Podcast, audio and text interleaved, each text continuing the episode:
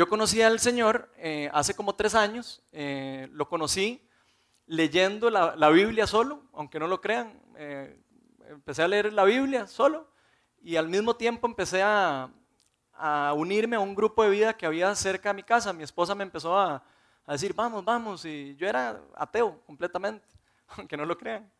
Y increíblemente Dios se, se reveló en mi vida. O sea, Dios, gracias a su misericordia, yo tuve un encuentro sobrenatural con Jesús y así lo llegué a conocer. Rápidamente empecé a sentir un llamado muy fuerte a predicar su palabra y me empecé a preparar para eso. Empecé a la universidad a estudiar teología y monté un grupo de vida en mi casa y ahí estoy, siguiendo el llamado de Dios. A todo esto, toda mi vida yo fui una persona relativamente sana respecto a la salud física. Yo nunca había tenido ningún problema, siempre había sido una persona sana, nunca había he estado eh, con ninguna enfermedad rara ni nada. Pero a inicios de este año, en enero de 2013, me diagnosticaron con prostatitis. Prostatitis es, para los que no saben, es una inflamación en la próstata. Es poco común en, gente joven. Empezó una molestia en, en la espalda primero y empezó a molestarme. Luego varios meses de que me empezaron a tratar y me dieron antibióticos y antibióticos y tras antibióticos, se empezó a empeorar en vez de a mejorar el asunto. También era muy raro. Seis meses después de los fracasos de, estos medicamentos, sentí el Señor que tenía que ir a, una conferencia en Estados Unidos, a la que fui con, con Rodri y con, y con Chris, por cierto, del movimiento Viña en Anaheim, California. Fue, muy bonito porque era es una conferencia que hacen cada dos años y van todas las viñas de todo el mundo yo sentí que el Señor quería que yo fuera a esa, conferencia y fui, me, junté. Bueno, cuando estaba allá, eh, fue una semana, toda la aventura. Como a los tres días me empecé a sentir mal. Empecé a sentir que se me dormían las piernas. Empecé a sentir que se me calentaban las piernas durante las charlas. Y de me empecé a preocupar, ¿verdad? Yo le decía a Rodri, eh, pucha, no me siento bien, siento como, no sé, como una infección. Esa era la sensación que me daba, como una infección. Y como estaban con el cuento de la prostatitis, de, yo decía, debe ser que está, ya los bichillos ahí están como locos. ¿verdad? Entonces de, eh, me, preocupé un poco, llamé a mi doctor y todo, pero de, no le di importancia. Entonces en ese momento yo le pedí a Dios, empecé a orar en las noches y le dije, Señor, si me va algo, por favor que no me dé aquí en Estados Unidos. O sea, imagínense lo que es que le agarre algo a uno que lo tengan que hospitalizar en Estados Unidos. Yo, por favor. Pasaron tres días y gracias a Dios y su misericordia no me pasó nada ahí. Llegué a Costa Rica y como los tres días me fui a trabajar. Cuando estaba trabajando, estaba ahí caminando, iba para, por cierto, iba para la oficina de mi papá, me empecé como a desmayar y me fui para el piso. Y me, me, preocupé bastante. Le dije, papi, no me siento bien, mejor llévame al hospital y directo para el hospital al CIMA. Ahí pasé como cuatro días, cinco días y me hicieron todos los exámenes que ustedes imaginen, ¿verdad? De la próstata, radiografías, resonancias magnéticas, de lumbares, todo lo que ustedes imaginen. Al parecer, algo en mi sistema periférico o en el sistema nervioso central estaba malo. Eso es lo que decían los doctores. Entonces terminó ahí, me fui a donde un neurólogo especialista en todo, todo este tipo de cosas, de, las, de los nervios y todo. Me pegaron un montón de cositas de nervios y cositos y por todo lado. Y me hicieron varios exámenes. Y eso fue un miércoles. El miércoles en la tarde, el doctor se nos queda viendo a Melania y a mí y nos dice, pucha, viera que yo creo que usted lo que tiene es el inicio de una enfermedad que se llama esclerosis múltiple. Imagínense ustedes. Esclerosis múltiple, me dice el doctor. Hijo de puña. Y les voy a ser sincero, yo no sé por qué, pero a mí no me dio miedo en ese momento. Después sí me dio miedo, pero en ese momento no me dio miedo. Parece que, entonces, que, tenía que hacerme resonancias magnéticas de cerebro para descartar. Eso era un miércoles, ¿verdad? Que me dieron esa buena noticia. Y me, la primera cita para sacar la resonancia magnética cerebro era hasta el sábado. Entonces, como podrían imaginarse, esos días que pasaron del miércoles al sábado son lo que yo llamo en mi vida el haber tocado fondo. Ahí fue cuando yo toqué fondo en mi vida. En cuestión de días, todo se me estaba derrumbando. Todo, todo se me estaba derrumbando. Mi salud, mi trabajo como ingeniero, mis, mis estudios de teología, el llamado de Dios que estaba, todo se me estaba derrumbando, todo estaba en grave peligro. Se me dormían las manos y las piernas, se me dormía la cara, se me dormía la cara en la noche, me daban brincos así todo en la noche. Y todo esto pensando que era esclerosis múltiple, ¿verdad? Me dieron sensaciones espantosas en el cuerpo, no pude ir a trabajar por tres semanas. En verdad creía que ya había acabaría mi vida. Casi, casi que me entierro, se los digo de verdad. O sea, era tanto el miedo que pasó por mi mente que yo dije, hasta aquí llegué. Y por primera vez me di cuenta que mi vida y mi, y mi creencia y mi fe por primera vez estaba siendo puesta a prueba. Y vean, en verdad les voy a decir sincero, les voy a ser muy sincero, yo nunca en mi vida había llorado tanto, nunca habíamos llorado tanto, Melanie y yo, clamando a Dios por misericordia. Llorábamos en, el, en la mañana, en la tarde, en la noche, y yo me preguntaba en mi mente, pero ¿por qué a mí? Señor, ¿por qué a mí? O sea, ¿por qué si yo me estaba empezando a entregar tanto a su vida y por qué si yo estaba entregándole toda mi vida a Él, ¿por qué me estaba pasando eso a mí? Realmente era momentos difíciles de entender. Otro de los llamados que he sentido de Dios desde, que me, desde mi renacer espiritual es el de orar por sanidad por otros. Y gracias a la misericordia de Dios he tenido el privilegio de poder experimentar el poder real del Espíritu Santo en sanidades, orando por otras personas. He visto cosas increíbles manifestándose. He sentido el poder del Espíritu Santo. Pero en este caso, ya no era yo orando por otras personas, era yo orando por mí, por mi vida, por mí mismo. Y recuerdo que Melanie y yo adorábamos con música, poníamos música de adoración en la noche, llorábamos, empezábamos a orar llorando, clamando por una sanidad divina. O sea, necesitábamos un milagro. Con todo lo que Melanie y yo habíamos visto en ese momento, sabíamos que era cualquier cosa para Dios. Sabíamos que, él era, que para Él es posible hacer eso. Entonces orábamos y todo el tiempo pasamos orando. El sábado siguiente me hicieron la, resonancia magnética de cerebro y los resultados que me dieron fueron buenos. Como dicen algunos amigos míos, me encontraron cerebro. ya en plan, no tenía esclerosis múltiple, gracias a Dios. Pero eh, me diagnosticaron con una enfermedad que se llama polineuropatía. Esa polineuropatía es, un, es como una afectación en el sistema nervioso, empieza a afectar a todo el resto del cuerpo, pero no es una enfermedad tan seria como la otra es un poquito más, menos mala, como dicen ahora. Pero normalmente este tipo de enfermedad no, no da por sí sola. La polineuropatía viene acompañada o es el producto de una enfermedad que normalmente cuesta mucho diagnosticar. Entonces, estaba todavía ahí como en un misterio todo. Luego dieron de varios, de varios doctores que ya me estaban tachando de loco, ¿verdad? Porque me decían que yo no tenía nada, que todo me veían entero y así como estoy, así es como estuve, ¿verdad? Me decían, pues usted no tiene nada. Entonces, después de que fui donde varios doctores, terminé yendo donde un segundo neurólogo. Resulta que cuando me sentaba se me empeoraba. Entonces me decían amigos míos, y al rato es un disco, lo que tienes malo. Entonces yo, bueno, está bien. Me fui donde un segundo neurólogo.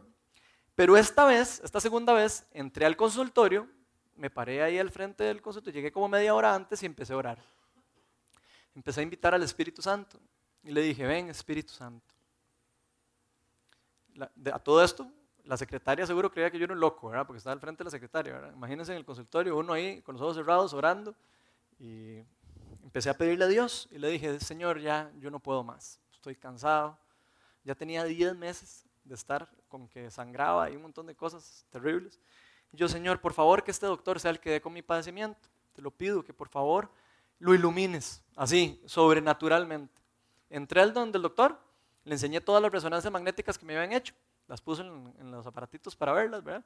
Mm, no, esas resonancias están muy borrosas, hay que mandarle a hacer otras. Y yo, ay, no. Entonces me empezó a hacer la boleta para irme a hacer otras resonancias magnéticas. Pero cuando estaba, curiosamente, antes de irme, estaba haciendo la boleta él para, ya, para mandarme a hacer una resonancia magnética de columna. Se me quedó viendo y me hace, una pregunta. ¿Vos alguna vez has tenido úlceras bucales con mucha así, que te salgan muchos. Y yo, sí, ¿por qué? Me hace, ah, yo creo que ya yo sé qué es lo que usted tiene. ¿Por qué no vas y le decís a tu doctor que te, que, se, te, que te descarte síndrome de Bechet? Y yo, ¿síndrome de qué? Beshet, eso suena peor a que no me encuentre en cerebro, prácticamente. Y yo, bueno, Beshet es una enfermedad muy rara y muy poco común, una en 100 mil en Estados Unidos, del sistema inmunológico. Y es una enfermedad que normalmente no es muy seria, a menos de que usted le den mucho antibiótico, le den se infecte uno con una bacteria muy fuerte o que le den vacunas innecesarias, que era todo lo que me habían dado a mí. Luego de ir a otros doctores, ¿verdad? fui donde oftalmólogos, urólogos, eh, reumatólogos, eh, de todo. Fui a donde todos los doctores porque me salían diferentes cosas en todo el cuerpo. Finalmente me, la, me diagnosticaron la enfermedad con certeza. Esta enfermedad no es contagiosa, no se asusten, no, salgan corriendo.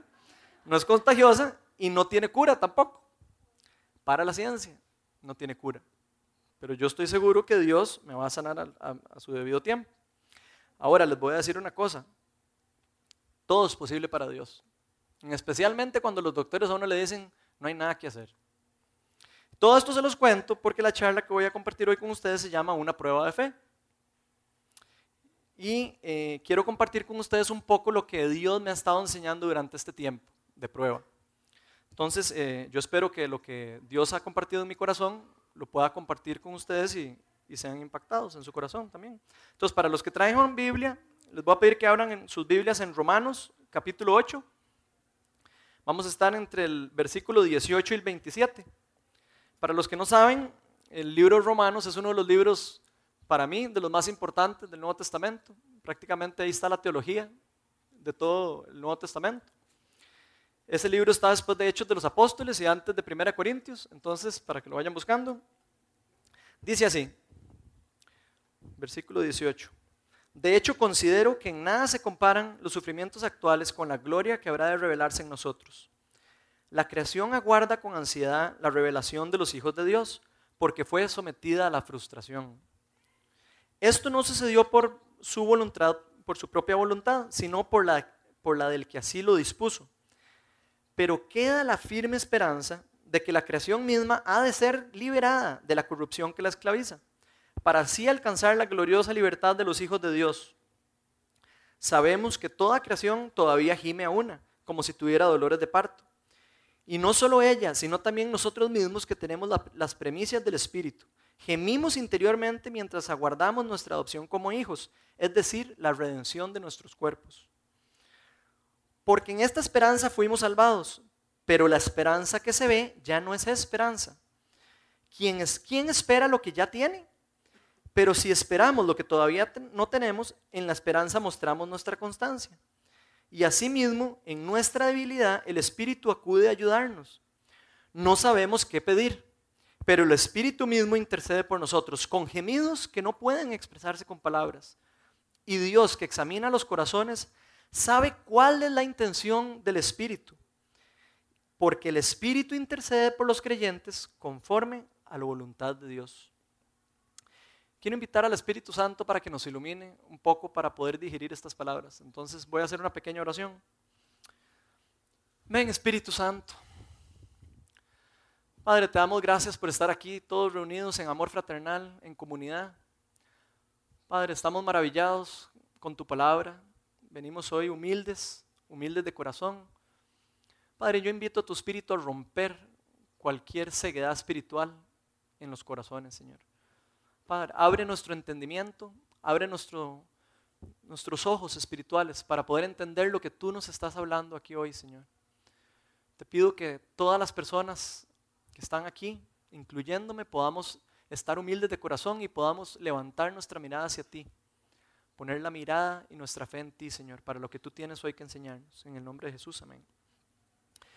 Bueno. Ok, ya me lo pusieron ahí. Hoy vamos a estar analizando, como les dije, varios de los conceptos que el Señor ha estado hablando a mi corazón durante todo este tiempo. El primer concepto que el Señor me ha estado enseñando es que en nada se comparan los sufrimientos actuales con la gloria que habrá de revelarse en nosotros. Muchas veces yo he escuchado a varias personas que confunden a menudo lo que, a menudo lo que significa haber conocido a Dios, o sea, haberse, haber tenido una relación personal con Dios. Y a esto me refiero al acto de arrepentimiento, al acto de haber alejado del pecado la vida de uno y, haber puesto nuestra fe en nuestro Señor Jesucristo. De esta manera, dice la Biblia, que obtenemos nuestra vida eterna, habiendo puesto nuestra fe en el Señor Jesucristo. De hecho, si lo vemos bien, este es el milagro más increíble que existe de todos. Es el milagro más increíble. aparte de ver a una persona sanarse, un cojo caminar, el milagro de que alguien se arrepienta y deje su vida del pecado y se acerque a Dios es el milagro más importante de todos, porque es un regalo eterno. Muchas de las personas creen que poner nuestra fe en Jesús significa que nuestra vida será llena de bendiciones y que vamos a dejar de sufrir. Yo he escuchado a muchas de las personas eh, con las que he compartido que piensan eso, piensan que haber conocido a Jesús significa ya yo no voy a volver a pecar, ya yo no voy a volver a, pensar cosas malas, eh, ya yo no voy a volver a sufrir, gloria a Dios y todo va a ser bonito por siempre. Hay mucha gente que piensa eso. O, o algunas personas creen que es como que los tocaran como una varita mágica y hasta se preocupan a veces porque no ven el cambio de varita mágica en, su persona. Creen que es como que uno se acerca a Dios y uno le dice, me acerco y ¡puf! Se hizo perfecto. Y eso no es así. La Biblia no nos enseña para nada eso, en ningún lugar, sino más bien nos enseña que es un largo proceso. Es un largo proceso y más bien la Biblia nos alerta sobre las pruebas y los sufrimientos que vamos a pasar durante nuestras vidas. Y nos enseña y nos da lineamientos para poder soportar esos, esos sufrimientos que vamos a pasar todos. Santiago lo dice de una manera un poco directa. De hecho, ahora cuando lo, si lo pueden poner en la pantalla, vean lo que dice Santiago. Dice así, hermanos míos, considérense muy dichosos cuando tengan que enfrentarse con diversas pruebas, pues ya saben que la prueba de su fe produce constancia y la constancia de llevar a, feliz término la obra para que sean perfectos, íntegros y sin que nada les falte. Considérense muy dichosos cuando, cuando pasen por una prueba. Al menos yo no sé ustedes, pero yo nunca había entendido ese, versículo. Casi que parece como un chiste, ¿verdad? Uno dice, ¿cómo, cómo me voy a alegrar cuando esté pasando por una prueba? Bueno, yo creo que por el caso mío, por ejemplo, yo nunca había entendido ese versículo, de porque nunca había pasado por una prueba teniendo una fe estable a la par mía. Nunca. Nunca, como les comenté al principio, yo nunca había tenido ningún problema en mi vida. Y ahora sí estoy empezando a entender esos versículos y lo que significa. Aunque no nos guste, hay cosas que nunca vamos a poder experimentar sin pasar por un momento difícil. Eso es una de las cosas que nosotros deberíamos de entender espiritualmente, porque vamos a pasar por dificultades y sufrimientos. Por ejemplo, yo les puedo asegurar que yo nunca hubiera aprendido todo lo que estoy aprendiendo, todo lo que he aprendido en los últimos no sé, tres meses que tengo de estar ya con tratamiento y todo, los que van al grupo de vida mío han visto el, proceso, completo. Nunca me hubiera percatado la importancia de poner la mirada en las cosas que tenemos a la par. Dios se manifiesta a la par de nosotros en todo momento. Y nosotros a veces quitamos la mirada, empezamos a ver las cosas que, que nos afectan nuestro alrededor y se nos olvida ver donde Dios está en todas las otras cosas a la par de nosotros. Todas las cosas en donde Dios nos rodea. Hay tantos lugares donde vemos a Dios y a veces no lo podemos ver por el simple hecho de que estamos tan bendecidos que ya lo vemos como algo normal. Vemos nuestra vida como algo normal. No sé si les ha pasado, pero yo ahora, hasta que no estuve así enfermo, no me empecé a percatar de un montón de cosas. Por ejemplo, recuerdo que cuando, cuando no pude ir a trabajar por tres semanas, recuerdo que Melania tuvo que agarrar toda la batuta de la casa. Ella tenía, que tenía un trabajo, ella tiene un trabajo, iba al trabajo, me tenía que llevar al doctor, tenía que llevar a los chiquitos a la escuela, tenía que ir a hacer las compras. O sea, yo no sé ni cómo hizo ella. Cosas que yo nunca ni le ponía atención. Cosas que yo veía al día a día en ella, que ya uno da por sentado, que tienen que hacer. Y así somos en todo, nosotros. Muchas veces no valoramos lo que hay alrededor de nosotros. Y sinceramente, yo creo que yo nunca hubiera podido aprender esto si no hubiera pasado por eso. Les soy muy sincero. Y les cuento que yo soy una persona que soy bastante, eh, digamos que me gusta mucho leer la palabra de Dios, casi que todos los días leo mucho. Y aún así, yo nunca hubiera aprendido todas estas cosas que estoy aprendiendo ahora. Hay una cita que me encanta de un libro que escribió Jim Simbala. Este Jim Simbala es un pastor de, famoso Nueva York y este, él hizo un libro que se llama You Were Made for More. en español se, se llama Tú fuiste hecho para más. Voy a leer solo en español, pero ahí está para los que quieren leerlo en inglés. Dice así, la manera madura de responder a tiempos difíciles es afirmando por fe que Dios tiene un propósito con todo lo que hace o permite que pase, aunque ese propósito no sea claro para todos nosotros. O sea, inclusive hasta este puede ser un motivo más para nosotros vivir en gozo durante las pruebas o sufrimientos. Porque sabemos que si Dios está permitiendo que nosotros pasemos por esto, es por un motivo importante dentro de su plan. Dios tiene un, plan perfecto. Dentro de todo el plan estamos nosotros. Muchos a veces tenemos que pasar por problemas. Aunque nosotros no podamos entender en ese momento por lo que estamos pasando. Yo digamos, hace tres meses que estaba tan mal, yo no veía por dónde estaba el plan. Yo decía, ¿cómo es la cosa? Pero cuando empiezo a ver para atrás ahora, yo digo, qué increíble cómo Dios todo lo, todo lo cambia, todo lo transforma, todo lo usa para algo. Ahora, recordemos que Dios es soberano también y omnipotente. Dios puede sanar al que quiera, cuando quiera, donde quiera y como quiera. Él puede sanar al que quiera, donde quiera, como quiera. Ahora, si probablemente no lo sana, como les estoy diciendo, es porque probablemente hay algún plan más grande detrás de eso. Ahora, no hay que confundirnos. Esto no quiere decir que todos tengamos que sufrir para alcanzar la salvación. Eso no quiere decir eso. La salvación se recibe en el momento en el que nosotros ponemos nuestra fe en nuestro Señor Jesucristo. En ese momento nosotros recibimos el Espíritu Santo y en ese momento es cuando nosotros volvemos a nacer espiritualmente. Cuando ponemos nuestra fe verdadera en el Señor Jesucristo.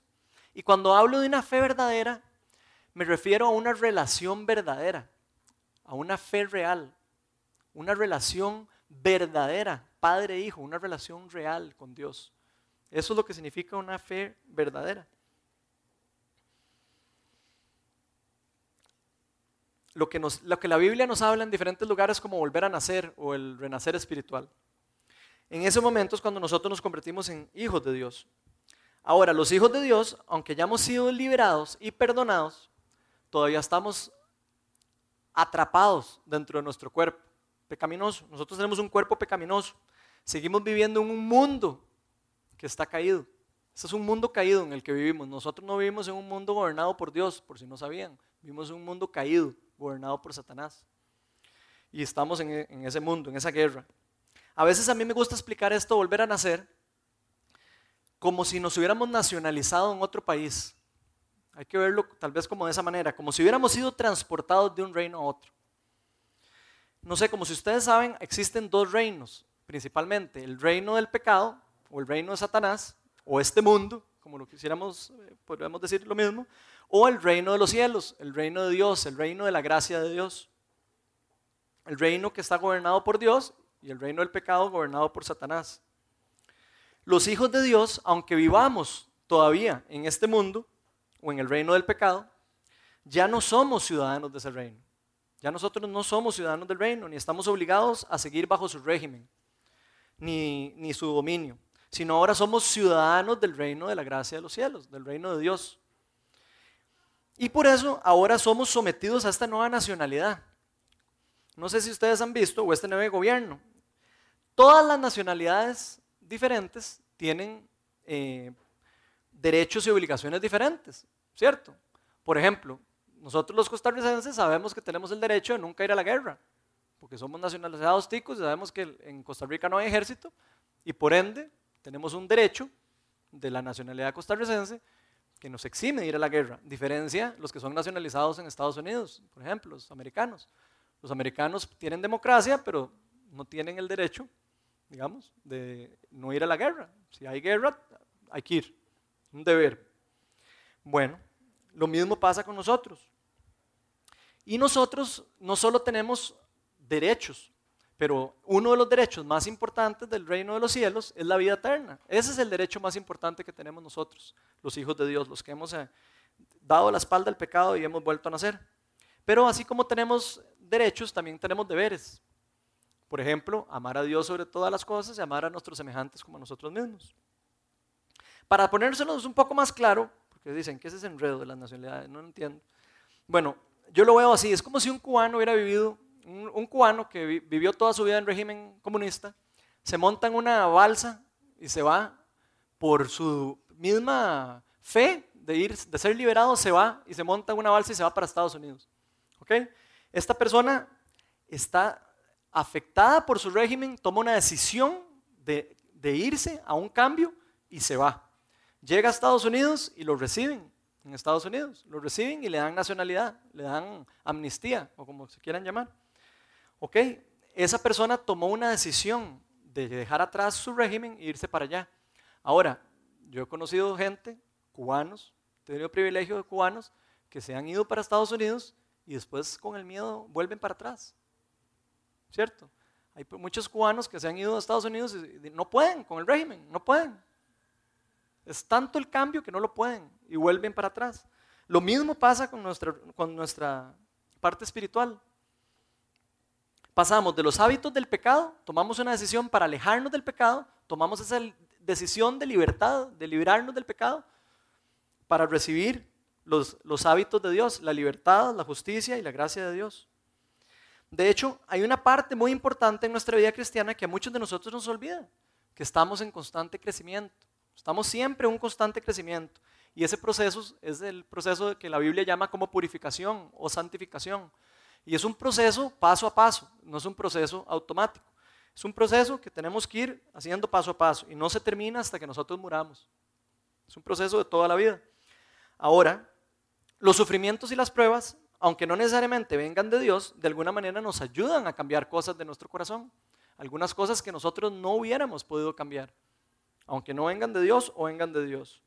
Algunas cosas que nunca hubiéramos podido cambiar si no hubiera sido pasando por ese duro camino. Y por eso es que varios escritores del Nuevo Testamento hablan mucho de eso en el Nuevo Testamento. Si ustedes lo ven, hay muchos libros del Nuevo Testamento que hablan sobre, sobre el pasar por los, por los momentos difíciles de prueba en gozo, de pasar en una disciplina positiva espiritual. Para mí el mejor ejemplo de esto es Pablo. Pablo eh, siendo uno, eh, un apóstol de Cristo, después de que él ya había resucitado, él escribe la mayoría de, todos los libros del Nuevo, Testamento, como Romanos, Efesios, eh, Tesalonicenses, Primera Corintios, todas esas, la mayoría los escribió estando encarcelado, por si no sabían.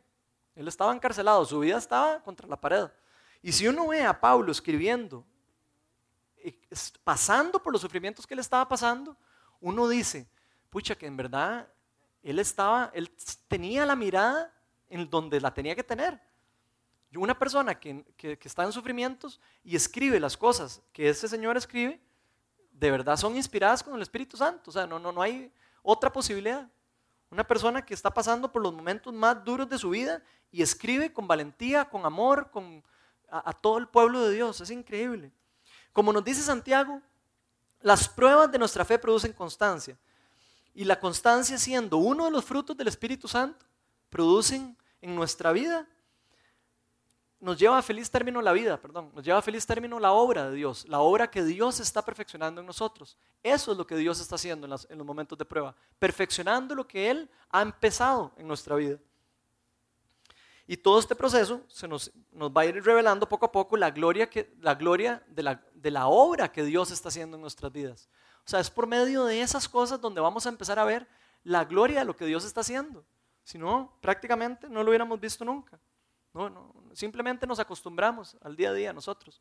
Somos personas de, nosotros somos, eh, yo digo como que, no me gusta decirlo así tan feo, pero casi que como un animal de costumbre, el humano. Uno se acostumbra y empieza como así, como sigue directo sin, sin pensar en las cosas que Dios hace por nosotros.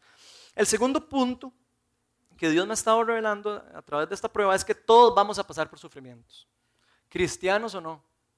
El que se juntó, el que recibió a Cristo y creyó que no iba a volver a pasar por sufrimientos, de una vez les los digo, prepárense, porque los, sufrimientos son parte de la vida.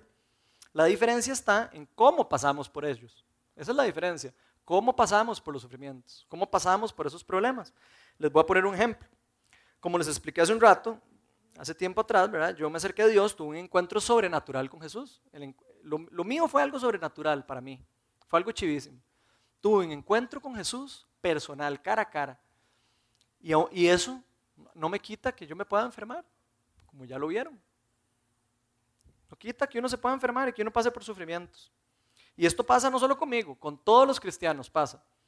Todos vamos a pasar por sufrimientos en esta vida y nos podríamos preguntar, ¿por qué? ¿Por qué si yo soy hijo de Dios, que es la pregunta de los 10 millones, ¿por qué es que nosotros vamos a pasar por sufrimientos? ¿Por qué es que estamos en una guerra espiritual? Bueno, porque en estos momentos lo que estamos viviendo es lo que algunas, cosas, algunas personas llaman, por ejemplo, eh, John Wimber, por ejemplo, uno de los fundadores de Viña, él hablaba mucho de esto. Estamos viviendo en, una etapa, si puedes ponerme la filmina, porfa. Estamos viviendo una etapa que se define como el ya, pero el todavía no del reino de los cielos. Sabemos que el reino de los cielos ya invadió el mundo por medio de la, de la muerte de Jesucristo. En este primer punto, cuando viene Jesús al mundo, Jesús invade el mundo y todo lo que estaba en pecado, enfermedad, mal triunfando antes de esto, que Él viniera, las tinieblas, opresión, injusticia, todo lo que se vive en el mundo, a partir de la venida de Jesucristo hay un cambio. ¿Qué es lo que se cambia? Empieza a haber perdón, empieza a ver ahí, ¿qué es lo que dice? El mal derrotado, la luz en vez de las tinieblas, libertad en vez de presión y justicia en vez, de injusticia. Eso es lo que empieza a pasar con la primera venida del Señor Jesucristo. Y eso, eso que pasó en el mundo, yo lo, eh, lo saqué de un libro, esto que les voy a, a comentar, se los voy a leer, es muy parecido a lo que pasó en la Segunda Guerra Mundial. Dice así, el día de 6 de junio de 1944, las fuerzas aliadas invadieron Francia y con un terrible costo humano. Recuperaron un punto estratégico en Europa, recuperaron un punto estratégico en Europa. Los historiadores concuerdan que en ese día Hitler y su ejército nazi perdieron la Segunda Guerra Mundial la escritura estaba en la pared. Hitler estaba derrotado. Sin embargo, la guerra continuó por más de un año más. Algunas de sus batallas más amargas tuvieron lugar en los meses posteriores al día D, cuando la victoria fue ganada, y antes del día E, cuando los nazis se rindieron. La guerra fue ganada, pero aún, pero aún no había terminado. Lo que siguió fue una enorme y costosa operación de limpieza de limpieza, una enorme operación de limpieza. Y eso mismo es lo que está pasando en este momento en el mundo, en esta etapa. Hay una operación de limpieza. Y eso es donde estamos viviendo. Este es el punto de la segunda venida de nuestro Señor Jesucristo que estamos esperando que sea pronto. Por eso lo que estamos viviendo ahora es una época de tensión espiritual, es una época de guerra espiritual, donde el príncipe de este mundo, Satanás, sigue gobernando todavía, todavía está gobernando Satanás. Él fue derrotado, la muerte fue derrotada con la vida, muerte y resurrección de Jesucristo, pero todavía el mal sigue todavía ahí ganando batallitas, por decirlo de alguna manera. Sigue en esa etapa. Ahora, si, nosotros pudiéramos decir que en la segunda venida de nuestro Señor Jesucristo, cuando venga Jesús, ahí sí va a haber el establecimiento del reino. Ahí sí, ahí sí va a haber el reino de los cielos establecido completamente. Ahora, hoy podemos ver pizcas o pinceladas del reino de los cielos en la tierra, porque el mal ya fue derrotado. Ya vieron que el pecado fue derrotado, las tinieblas fueron derrotadas y todo. Y cuando vemos un milagro, por ejemplo, cuando oramos por alguien y vemos un milagro, podemos ver pizcas del reino de los cielos invadiendo el mundo. Pero en este momento no podemos ver el reino establecido por completo. Cuando nosotros oramos, por ejemplo, Señor, venga a nosotros tu reino, que es la oración que nos enseñó el Señor Jesucristo, lo que estamos diciendo, venga a nosotros tu reino y hágase tu voluntad aquí en la tierra como en el cielo, lo que estamos diciendo es que todo lo que se hace en el cielo o lo que está viviéndose en el reino de los cielos se manifieste aquí en este momento. Todos sabemos que en este momento el reino de los cielos no está establecido aquí. Nosotros podemos ver que todavía sigue habiendo muerte, sigue habiendo sufrimiento, Seguimos viendo eh, injusticias en el mundo, gente muriéndose de hambre. Mucha gente pregunta, ¿por qué? ¿Por qué los chiquitos se mueren de hambre? Bueno, porque estamos viviendo aquí, en esa parte de la vida. Va a haber un momento en el que el reino de los cielos sí se va a establecer. Pero decir que el reino de los cielos estuviera establecido en este momento en la tierra sería como decir que todo lo que Jesucristo o todo lo que nosotros pedimos o todo lo que Dios quiere que pase en el mundo estaría pasando en este momento. Y nosotros podemos darnos cuenta, evidentemente, que todavía no está pasando toda la voluntad de Dios. Eso no es lo que ocurre. En algunos momentos yo empecé a, pensar dentro de mí, ¿por qué será que Dios no me sana? ¿Por qué será que Dios no me sana? Muchos de los que pasamos por sufrimientos podemos llegar a creer que Dios no nos sana o no quiere sanarnos porque quiere que suframos. Yo veo gente que, que de verdad cree que no, no sana de lo que tiene porque cree que Dios quiere que sufra por un rato. Hay gente que piensa eso. Pero eso a mí no me parece bíblicamente correcto y les voy a explicar por qué. En el Viejo Testamento eh, sí hay varios ejemplos de cuando, de cuando Dios manda sufrimientos o enfermedades a su pueblo. Hay varios ejemplos en el Antiguo Testamento cuando Dios manda pruebas a, a su pueblo. Pero en ese momento, cuando Dios mandaba pruebas o sufrimiento a su pueblo, siempre había una señal profética de qué es lo que la persona tenía que cambiar o qué es lo que el pueblo tenía que cambiar. Dios nunca mandó una enfermedad porque quería que sufriera la gente. O sea, nunca mandó una enfermedad sin que la gente supiera por qué es que estaban pasando por eso. Nunca. De hecho, ningún padre castiga a su hijo sin decirle por qué lo está castigando. Nunca. ¿A ustedes les parece lógico? Yo, por ejemplo, yo a mi hijo, si lo voy a castigar, le diría, castigado, ¿por qué? Porque no sé. O sea, no tiene sentido. Ningún padre va a castigar a su hijo sin decirle por qué. Nadie va a pasar por un sufrimiento si fuera enviado por Dios sin, que no tuviera una forma de saber qué es lo que tiene que cambiar, sin saber qué es lo que hay en su corazón que tiene que cambiar. Si Dios quisiera disciplinar, por ejemplo, de esa manera, Él definitivamente mandaría una señal profética para que uno cambie. Jamás nos dejaría sufriendo por largo tiempo sin saber por qué es. Jamás. Si hay alguno de ustedes que de verdad cree que tiene tiempo sufrir y está pensando que es porque algún pecado tiene o, por alguna cosa que tengo que sufrir o algo, yo los invito a que de verdad piensen diferente. Jesús nunca hizo eso.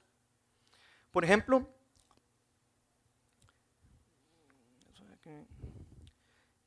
¿qué quiere decir eso?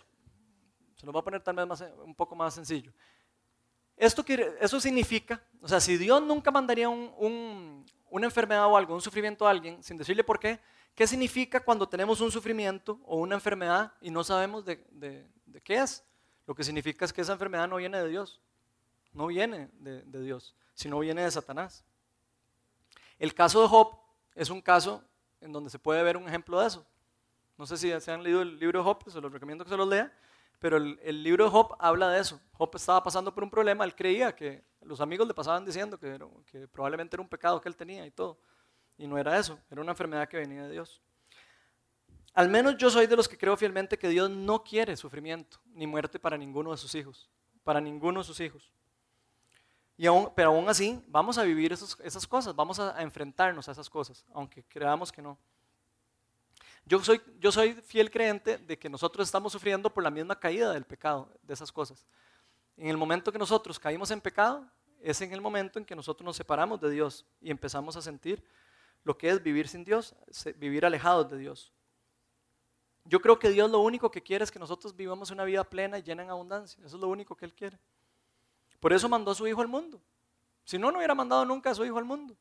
Si Él lo hubiera querido que nosotros suframos, no hubiera mandado al Hijo, nunca hubiera mandado a Jesús. Nunca hubiera mandado a Jesús.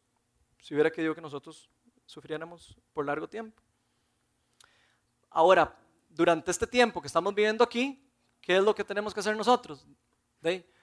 Poner la mirada en Dios, poner nuestra mirada en Dios, poner la mirada en todo lo que Dios nos enseña. Dios nos dejó, la palabra de Dios nos dejó las sagradas escrituras para que nosotros podamos en oración y en devoción pasar por todos esos momentos. Voy a ponerles un ejemplo entre la diferencia de una persona que vive feliz y una, persona que vive en gozo. A todos nos gusta ser feliz, ¿verdad? A todos. O sea, no hay nadie que, aquí que me diga que no le gustaría ser feliz. A todos nos encanta ser felices. La felicidad nos da alegría, que alguien nos dé un regalo en Navidad nos pone felices, que darle la mano a un ser querido nos llena de emoción. La felicidad nos cambia temporalmente, nos, nos llena temporalmente. Ir a un, de vacaciones ahora, los que van para fin de año van a ir al fin de año, van a pasar unas épocas felices y, y es chivísima. O sea, pasamos momentos felices. Todos queremos ser felices, pero a veces podemos hacer de esa búsqueda como un ídolo. A veces ponemos la felicidad como lo más importante de nosotros. Gastar dinero, tener el mejor carro, tener el mejor, el mejor trabajo, todas las cosas que nos, que nos llenan temporalmente. Pero ¿qué pasa si nosotros ponemos la, felicidad o, o, idolatramos la felicidad? ¿Qué pasa cuando el juguete se nos acaba? ¿Qué pasa cuando, se nos, cuando nos enfermamos? ¿Qué pasa cuando la, cuando la salud se cae? ¿Qué pasa cuando perdemos el carro? Se nos va todo. Si, ponemos nuestra felicidad como un ídolo. Normalmente la felicidad, como todo lo de este mundo, es pasajero. Todo lo de este mundo es pasajero. Es como humo. Un día somos bendecidos, tenemos un montón de cosas, eh, un montón de, eh, de, plata, un montón de vacaciones, un montón de cosas, y de repente se esfuma. Y si nosotros dejamos la mirada puesta en, esas cosas, vamos a pasarla mal. Vamos a pasarla mal. La, felicidad tarde o temprano se desvanece.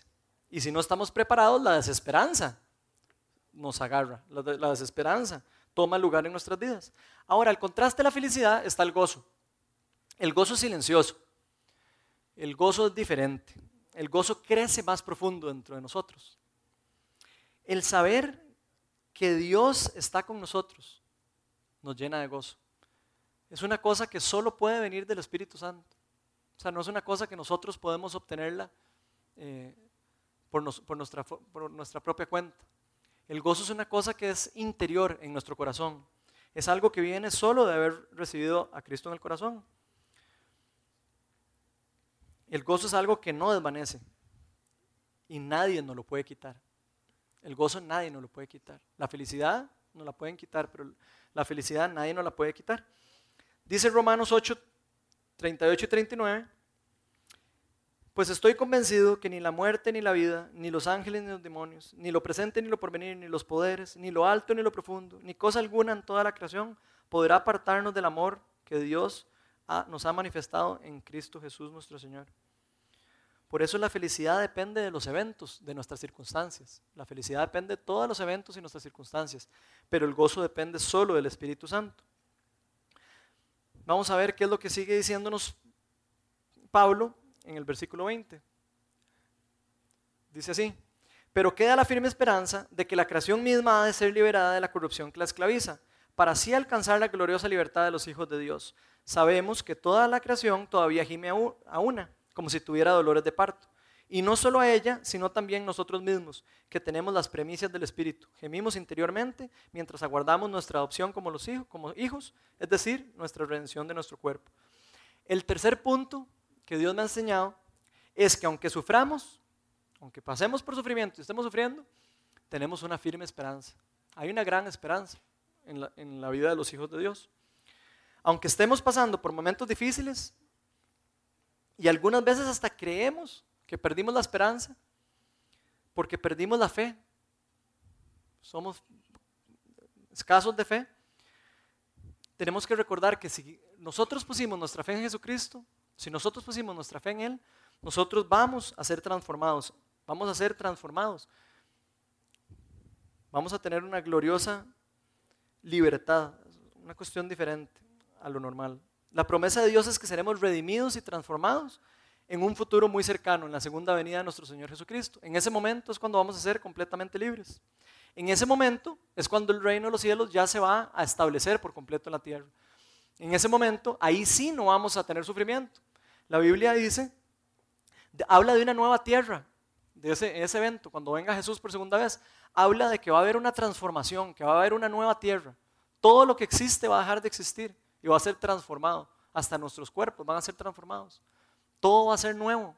Nuevo cielo, nueva tierra, nueva vida. No va a haber sufrimientos, no va a haber llantos. En ese momento sí vamos a vivir el reino completado en, la tierra. Y nunca vamos a volver a sufrir. ¿Y saben qué? Eso es lo más bonito de nuestra fe. Esa es la promesa más chiva que Dios nos ha dado. La esperanza de que nosotros vamos a ser transformados, redimidos y que vamos a estar en un momento viviendo la gloriosidad de su poder en su totalidad. En ese momento vamos a ser completamente transformados. Todo lo que pasamos en este mundo es temporal. ¿Qué mejor noticia que eso? Todo lo que estamos viviendo en este momento, todo lo que están sufriendo, todo lo que estamos sufriendo es temporal. El Señor va a liberarnos de eso pronto. Nuestras debilidades son temporales, nuestros sufrimientos son temporales, nuestra vida es temporal, todo lo que tenemos es temporal. Y en nada se comparan todas estas cosas con la gloria que va a manifestarse en nuestro Señor Jesucristo con la segunda venida. Y no sé si les ha pasado a ustedes, pero cuando pasamos por momentos difíciles a veces ni sabemos qué pedir. O sea, yo cuando estaba en lo peor de la enfermedad, yo no sabía ni qué pedir. Estaba tan mal que yo decía, pero no sé ni qué. Ya, se me, no sabían ni qué pedirle al Señor. En nuestra habilidad creemos que Dios se aleja. Yo me sentía solo sin Dios. Yo sentía que Dios estaba largo de mí. Y eso es una de las mayores mentiras del diablo. Esa es una de las mayores mentiras del diablo. A mí me pasaba eso. Cuando estaba orando con Melania en las noches, invitábamos al Espíritu Santo, yo sentía el miedo como nunca antes en mi vida había sentido. El miedo, de verdad es miedo de saber de que algo malo tenía yo. En ese momento, solo el Espíritu Santo en verdad lo, lo puede uno calmar. En esos momentos de desesperación, cuando uno está en lo más debilitado. Veamos a ver lo que dice, lo que sigue diciendo Pablo en los versículos que siguen. Versículo 26 dice, aunque no sabemos qué pedir, eh, perdón, asimismo, en nuestra debilidad, el Espíritu acude a ayudarnos. No sabemos qué pedir, pero el Espíritu mismo intercede por nosotros con gemidos que no pueden expresarse con palabras. Y Dios, que examina los corazones, sabe cuál es la intención del Espíritu, porque el Espíritu intercede por los creyentes conforme a la voluntad de Dios. Por eso el punto 4 es, en nuestros sufrimientos y debilidades, el Espíritu Santo acude a ayudarnos, aunque creemos que no, y aunque creamos que no. Aunque no sabemos qué pedir ni cómo pedirlo, la palabra de Dios nos asegura que en los momentos difíciles, en los momentos de más desesperación, el Espíritu Santo nos va a, interceder por nosotros, nos va a cambiar conforme a su voluntad y no la nuestra. Lo que pasa es que a veces a nosotros se nos olvida que es la voluntad de Dios. No sé si a ustedes les ha pasado, pero a mí, cuando estaba en lo peor, la voluntad mía era que me sanara Dios inmediato. Yo quería sanidad inmediata. Esa era mi voluntad. Pero evidentemente esa no era la voluntad de Dios. Esa no era la voluntad de Dios. Y eso no quiere decir que Dios sea malo. Simplemente no es el momento. Dios tiene su momento para cada uno. Dios tiene un plan perfecto para cada uno de nosotros. Yo recuerdo los días más malos de mi enfermedad, cuando se me acababan de decir que tenía esclerosis múltiple. Se me dormían la, la cara y todas esas cosas que les conté. Las piernas, los brazos. Yo empecé a orar con Melania. Me acuerdo un día que empezamos a orar en la noche, pusimos música de adoración y empecé a invitar al Espíritu Santo con Melania. Y le pedíamos, ven Espíritu Santo, de verdad, un milagro yo necesito de verdad que me des energía, ya yo no puedo más. Y lo crean o no, el Espíritu Santo bajaba. Y bajaba en forma sobrenatural. No, no me sanaba, pero intercedía por mí, como dice la palabra de Dios. El Espíritu Santo intercedía por mí, me daba paz, me daba tranquilidad. Me decía, tranquilo, usted ahorita va a salir de eso. Lo difícil es creerlo, ¿verdad? En ese momento, ¿verdad? Uno está como, hijo de puña. Pero eso es lo que pasa. En esos momentos de peor dolor, el Espíritu Santo venía y me traía paz, tranquilidad. No traía sanidad inmediata, pero traía la tranquilidad y traía amor en esos momentos de desesperación. Y eso es algo que ha impactado demasiado mi vida.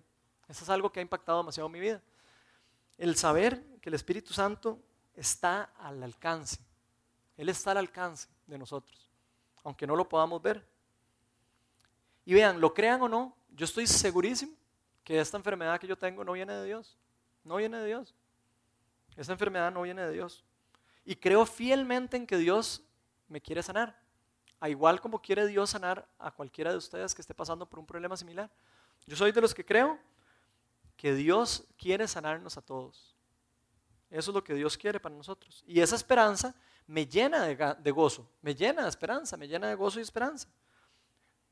Que solo pueden venir de Dios ese gozo y esa esperanza que yo siento solo puede venir de Dios. Tal vez algunos creen que Dios a veces no quiere sanarnos. He oído de gente que a veces cree que Dios no quiere sanar en estas épocas ya, que eso pasó ya, en la época de los apóstoles, que ya no hay más sanidades y que ya pasaron las sanidades y que ya nadie puede de repente ver un milagro. Hay gente que, cree así. Yo soy de los que creo que no. Yo soy de los que creo que eso sigue pasando eh, hoy al día. Aquí, al día a día. Lo que pasa es que nosotros tal vez no, no arriesgamos, no, no, no, nos, no le hacemos caso al Espíritu Santo de orar por personas para ver esos milagros. Yo soy de los que creo que Jesús siempre tuvo compasión por los enfermos. Yo soy de los que creo que Jesús nunca dejó de sanar a alguien por un pecado. Hay gente que cree que no lo puede, que no lo. He oído gente que dice, vos deberías de revisar bien tu mente, a ver si no tenés un pecado. Así hay gente que me decía eso. Deberías de revisar si vos en el fondo ahí tenés un pecadito que, que no le has entregado a Dios. Imagínense usted, a un hijo de Dios, que le digan eso. increíble. O sea, de verdad creer que el Señor no quiere sanar a los hijos de, Él, es como prácticamente no creer que no, que no vino Él a sanarnos, que no vino a morir por nosotros. Yo soy de los que creo que Jesús siempre tuvo compasión.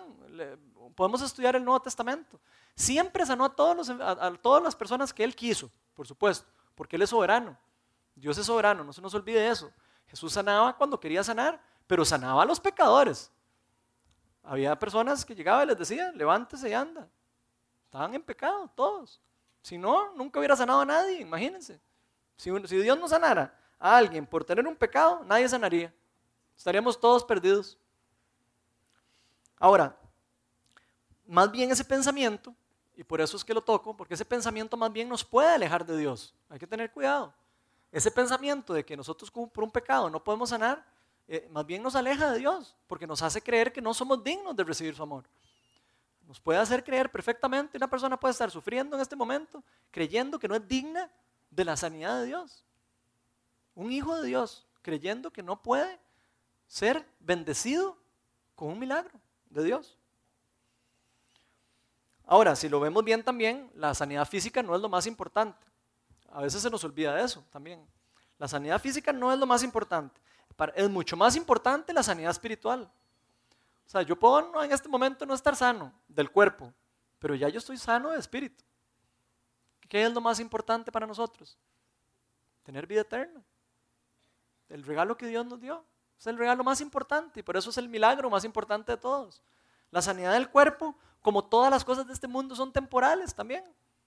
Dios me puede haber sanado hace dos meses y dentro de diez años me puede dar otra enfermedad. La sanidad del cuerpo es temporal, como todo lo de este mundo. Eventualmente todos vamos a morir. Todos vamos a morir en algún momento. Así que las sanidades físicas son temporales. Pero la sanidad espiritual Sí, es eterna. Por eso es que los, eh, todos los libros del Nuevo Testamento dicen pongan la mirada en lo que es eterno, pongan la mirada en lo que es para siempre, no en lo que es temporal. Algunas personas de poca fe, cuando son probadas, cuando son probados, más bien se alejan de Dios. Dicen, yo sabía que esto de ser cristiano era un timo. Yo he oído gente, no, se rían. Con todo lo que yo he hecho, ¿cómo puede ser que ahora esté pasando yo por esto? ¿Cómo va a ser yo, Ronald, ay, pues si yo estudios bíblicos y todo, ¿cómo va a ser que me enfermé? Ese seguir a un Dios así a mí no me sirve. Seguir a una persona que, a un Dios que no me bendice y me bendice toda mi vida, no, no, no me sirve. Eso es lo que piensa alguna gente. Y se aleja de Dios. Pero esto es una mentira de Satanás y de las más terribles de todas. También vamos a oír de gente que se va a la iglesia porque están con un problema. Gente que está con un problema con, con la esposa, gente que está con un problema con una enfermedad de un chiquito, está enferma y se alejan de Dios. Personas que en vez de acercarse a Dios, se alejan de Dios en los momentos más duros. Se pelean con Dios, como si fuera Dios el culpable de todos los errores de uno. Pero por el contrario, los verdaderos cristianos, cuando están sometidos a, presión, a una prueba, en vez de irse de Dios, en vez de alejarse de Dios, la misma presión nos empuja a Dios. La misma presión nos empuja y nos, y nos pone ante Él a decirle, Abba, Padre, te necesito. En este momento necesito de, tu amor. En este momento, en el peor momento de mi vida, es cuando más necesito de tu espíritu. Y de hecho les voy a decir algo. La gente nunca se aleja de Dios por lo que está pasando en las circunstancias alrededor de ellas. Nunca. La gente nunca se aleja de Dios por las circunstancias que están pasando en su vida, sino se aleja por lo que está pasando adentro de su corazón. Ese es el verdadero motivo por que la gente se aleja de Dios. Siempre es por eso, nunca por las circunstancias. Pero la persona que conoce a Dios dice, Señor, no sé por qué estoy pasando por esto. Yo no sé por qué tengo una enfermedad como la que tengo. Pero yo sé, sepa lo, sea lo que pase, pase lo que pase, yo sé que Dios tiene un plan con esto. Yo sé que Dios tiene un plan conmigo. Yo sé. Y yo sé que pase lo que pase, pase lo que pase, me, sane o no me sane, yo sé que Dios tiene un motivo con esto que estoy pasando. No tengo por qué dudar.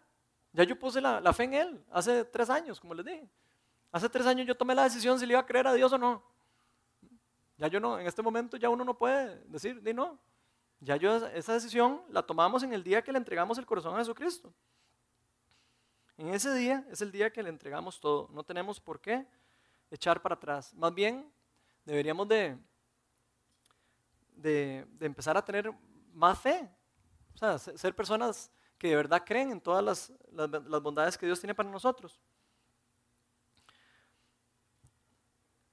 Para, finalizar, me gustaría mencionar con un último punto algo que me parece muy importante de, las cosas que Dios me ha estado enseñando.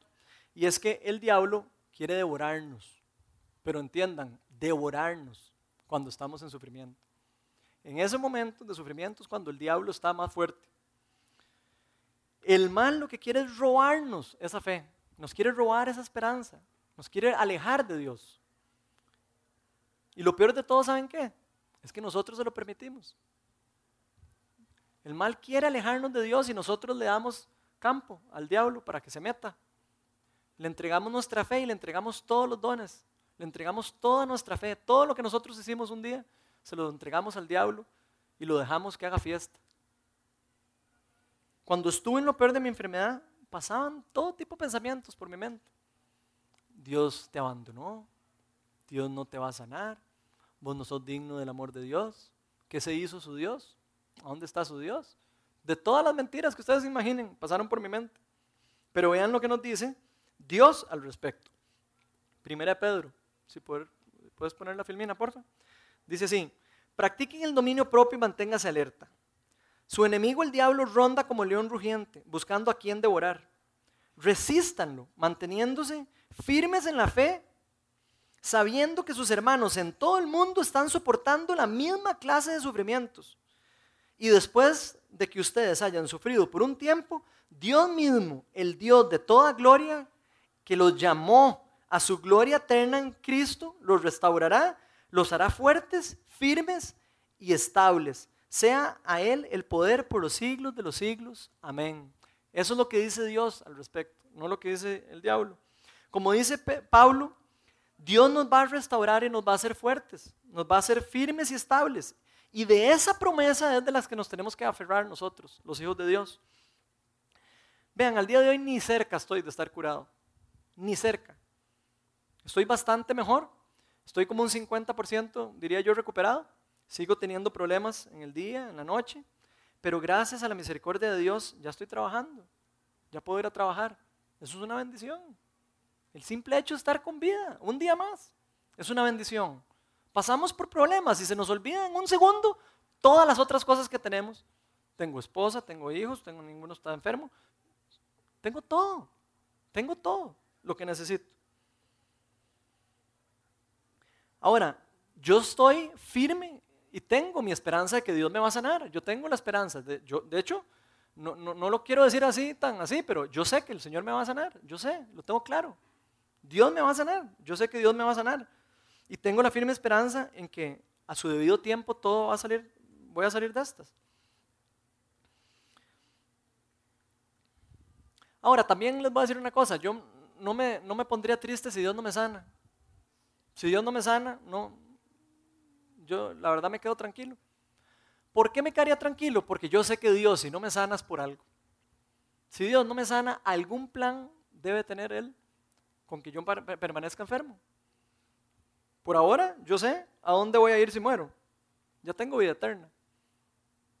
Tengo todo lo más importante en mi vida, el haber conocido a Jesucristo. Si hay algo por lo que estoy agradecido es que Dios me ha permitido seguir viviendo. El simple hecho de seguir viviendo. A veces me pongo triste, porque soy humano, por supuesto. A veces me pongo triste, a veces se me olvida. A veces me cuesta poner la mirada en Dios, como a muchos de ustedes, yo sé. Pero cuando pongo y veo para atrás y veo lo que Dios está haciendo en mi vida, todo cambia. Cuando yo veo lo que Dios ha transformado, de cómo era yo antes a cómo soy ahora, todo eso me, me llena de gozo y de fe, me llena de esperanza. De hecho, como les dije, ya Dios me dio el mejor regalo del mundo. No hay mejor regalo que la vida eterna. Al menos yo, yo no necesito más. Algunos de ustedes pueden estarse preguntando, bueno, ok, ahora que estamos pasando por problemas difíciles, ¿qué podemos hacer? ¿Cuál es el siguiente paso? Vamos a ver lo que dice la palabra de Dios al respecto. Segunda Corintios, a ver si lo puedes poner ahí en la pantalla, porfa. Dice, por tanto no nos desanimemos, al contrario, aunque por fuera nos vamos desgastando, por dentro nos vamos renovando día tras día.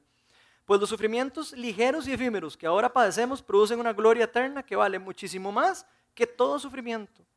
Así que no nos fijamos en lo visible, sino en lo invisible, ya que lo que se ve es pasajero, mientras lo que no se ve es eterno.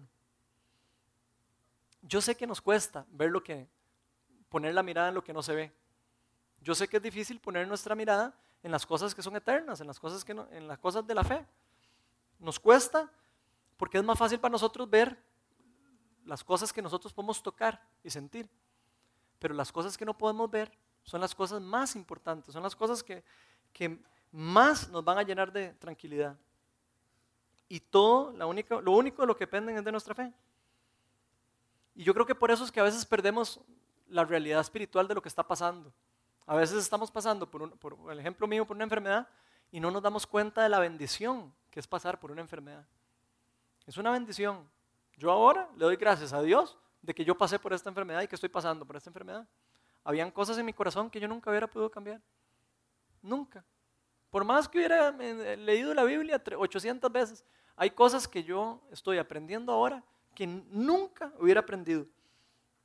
Nunca. Yo sé que a veces podemos sentir que Dios no está con nosotros. Yo sé. En especial en los momentos difíciles. Yo sé que a veces lo sentimos. Yo sé que como dice este versículo es más fácil que pongamos la fe en, esas, en las cosas del mundo. Pero quiero decirles una cosa. Cristo no murió y resucitó por nosotros para dejarnos una religión de tristeza y de sufrimiento. Él murió por nosotros para dejarnos una religión de victoria, una religión de valentía y una religión de gozo. Eso es lo que Cristo nos enseñó y eso es lo que Cristo nos vino a dejar. Cristo ya derrotó el mal con su vida, muerte y resurrección. Ya el mal está derrotado. Ya el mal está completamente derrotado ya a sus pies. Y no fue por medio de usar la fuerza. Jesús no usó la fuerza para derrotar el mal. hizo un acto puro de amor. Un acto puro de amor para llevar a cabo su obra milagrosa en nosotros. Nos mostró cómo el verdadero amor es mucho más poderoso que las tinieblas, mucho más poderoso que la muerte, mucho más poderoso que el mal, mucho más poderoso que todas las cosas del mundo. Y si nosotros somos portadores del Espíritu Santo, si nosotros pusimos nuestra fe en Él, ya nosotros tenemos todo lo que necesitamos para pasar los sufrimientos. Tenemos todo el equipo completo para pasar los sufrimientos. No nos falta nada. Y ese es el verdadero secreto de vivir en gozo el resto de nuestras vidas. Ese es el secreto, el saber que Cristo vive en nosotros. Cristo está vivo, vive entre nosotros. Pablo lo dice en Colosenses, la siguiente filmina, que dice así, este mensaje se mantuvo en secreto durante siglos y generaciones, pero ahora se dio a conocer al pueblo de Dios, pues Él quería que su pueblo supiera que, que las riquezas y la gloria de Cristo también son para ustedes, los gentiles. Y el secreto es, Cristo vive en ustedes. Cristo vive en ustedes y eso les da la seguridad de que participarán de su gloria. Lo que pasa es que a veces se nos olvida a nosotros que Cristo murió por nosotros. Se nos olvida que Cristo está vivo. Nos quedamos en la, parte de la religión en que Cristo murió en la cruz. Pero Cristo está vivo.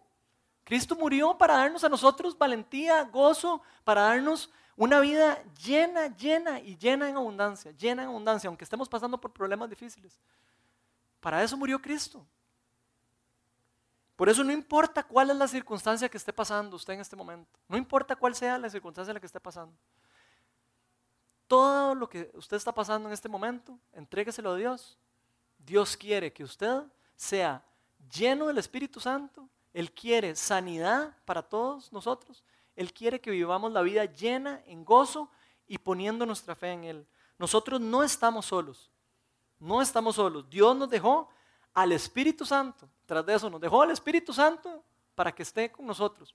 Nos dejó al poder de Dios con nosotros. El poder que sana enfermos, el poder que levanta muertos de la tumba, lo dejó con nosotros. Y no solo lo dejó con nosotros, los que somos portadores del Espíritu Santo portamos ese poder.